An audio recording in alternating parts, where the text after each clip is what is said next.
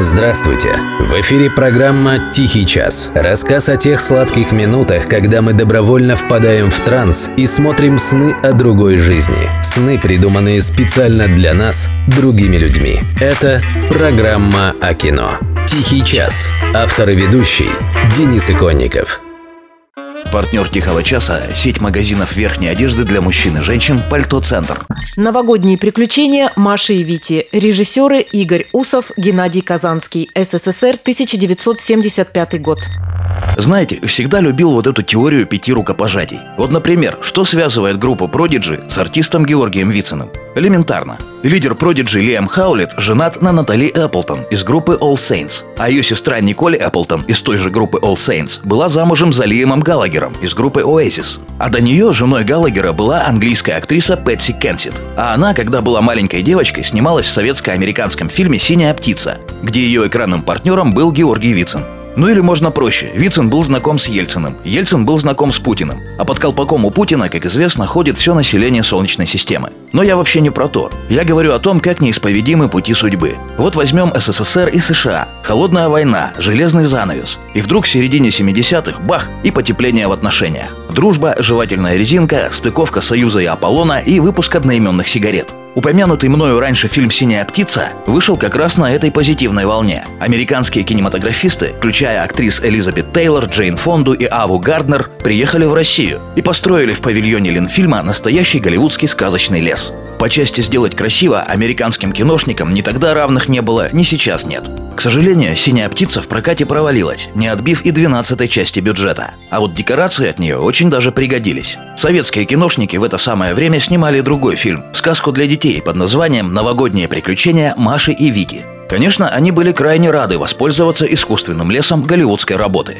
И вот у них все как раз получилось. Новогодние приключения вышли за неделю до иронии судьбы Эльдара Рязанова. Но даже столь мощный народный кинохит не смог бросить тени на эту очаровательную сказку. Простите, вы не могли бы меня м, тоже м, в сказку?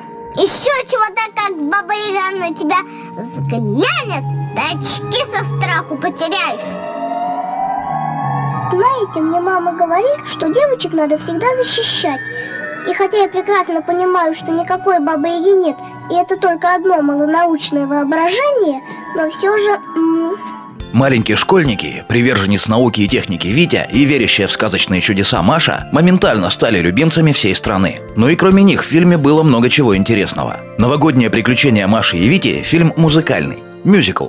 Хотя тогда такой термин еще не был в ходу. Музыку и песни для него написал композитор Геннадий Гладков, уже тогда известный как автор безумно популярных бременских музыкантов. Бременские музыканты, как вы, наверное, знаете, были рок-группой. В середине 70-х существовало не так уж много способов протащить рок-группу на экраны центрального телевидения СССР. Но создатели новогодних приключений Маши и Вити пошли еще дальше. Они включили в свой сюжет чуть ли не панк-группу. А именно, состоящий из лесной нечисти Power Trio под названием «Дикие гитары». Михаил Кот Матвей Боярский – бас, Георгий Леший Штиль – гитара, Валентина Баба Яга Кособудская – ударная. The Wild Guitars в том же 75-м так вполне могла называться какая-нибудь команда, игравшая входящий в моду панк-рок в пабах Лондона. По звуку, конечно, наши дикие гитары были далеки от панка. А вот по части имиджа западным коллегам у них можно было и поучиться. Бараночки,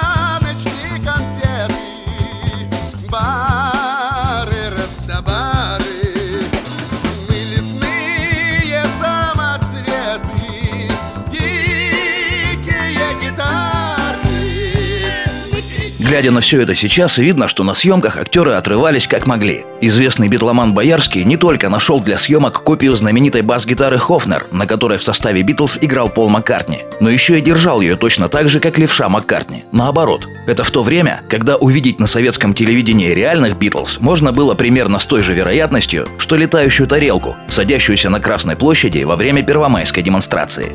Кстати, битломан Боярский мог и не попасть в фильм. Изначально кота Матвея должен был играть Алексей Смирнов. Но актер отказался от роли. И тогда Георгий Штиль сказал режиссеру Усову. «Слушай, у моего друга Саши Боярского есть родной брат. Он музыкант и у него усы. Он тебе все сделает». А некоторые зрители недоумевали, с чего это кот называет предводителя нечисти Кощея Бессмертного дядей. А просто Кощея играл реальный дядя Михаила, Николай Боярский. Однажды Михаил оговорился, назвав его дядей в кадре. И всем понравилось. Решили ляп сделать фишкой.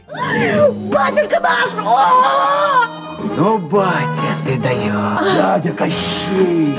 Если почитать комментарии к приключениям Маши и Вити на разных интернет-ресурсах, понимаешь, чего не хватает людям сейчас. Сплошь и рядом. Сынуле три года, балдеет от советских музыкальных фильмов. Дочери пять, смотрела не отрываясь. Большое спасибо, племянник балдеет от сказки. А сказке уж 45 лет.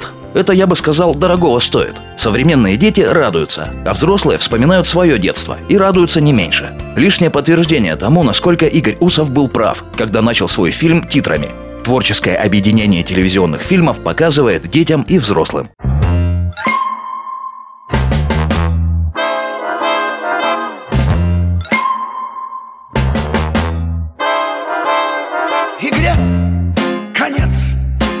Дикий кот. Мой первый ход, последний ход. Я кот Матвей,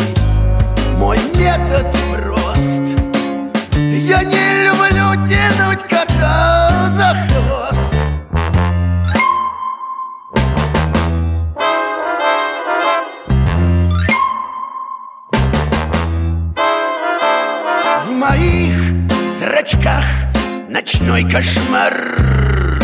Мяу. Один прыжок, один удар. Мяу. Мне ни к чему второй заход. Я не люблю тянуть хвоста за кот. Уй, оговорился.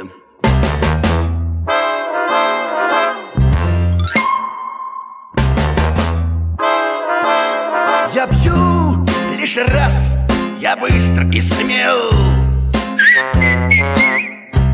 Собаку я на этом съел. Я кот Матвей, мой метод прост. Я не люблю тянуть кота.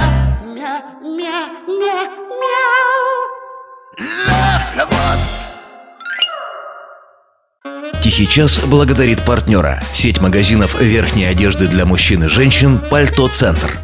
Это больше, чем куртка и пуховик. Это радость, восторг от сибирской зимы. Это снег под ногами, прогулки с друзьями. Это прекрасное время года в любую погоду. И минус только один. Минус 50% на теплые куртки и пуховики. Распродажа новой зимней коллекции в Пальто Центр. Авиаторов 39, Партизана Железняка 50, Красноярский рабочий 58, Северная 10. Акция действует до ее отмены.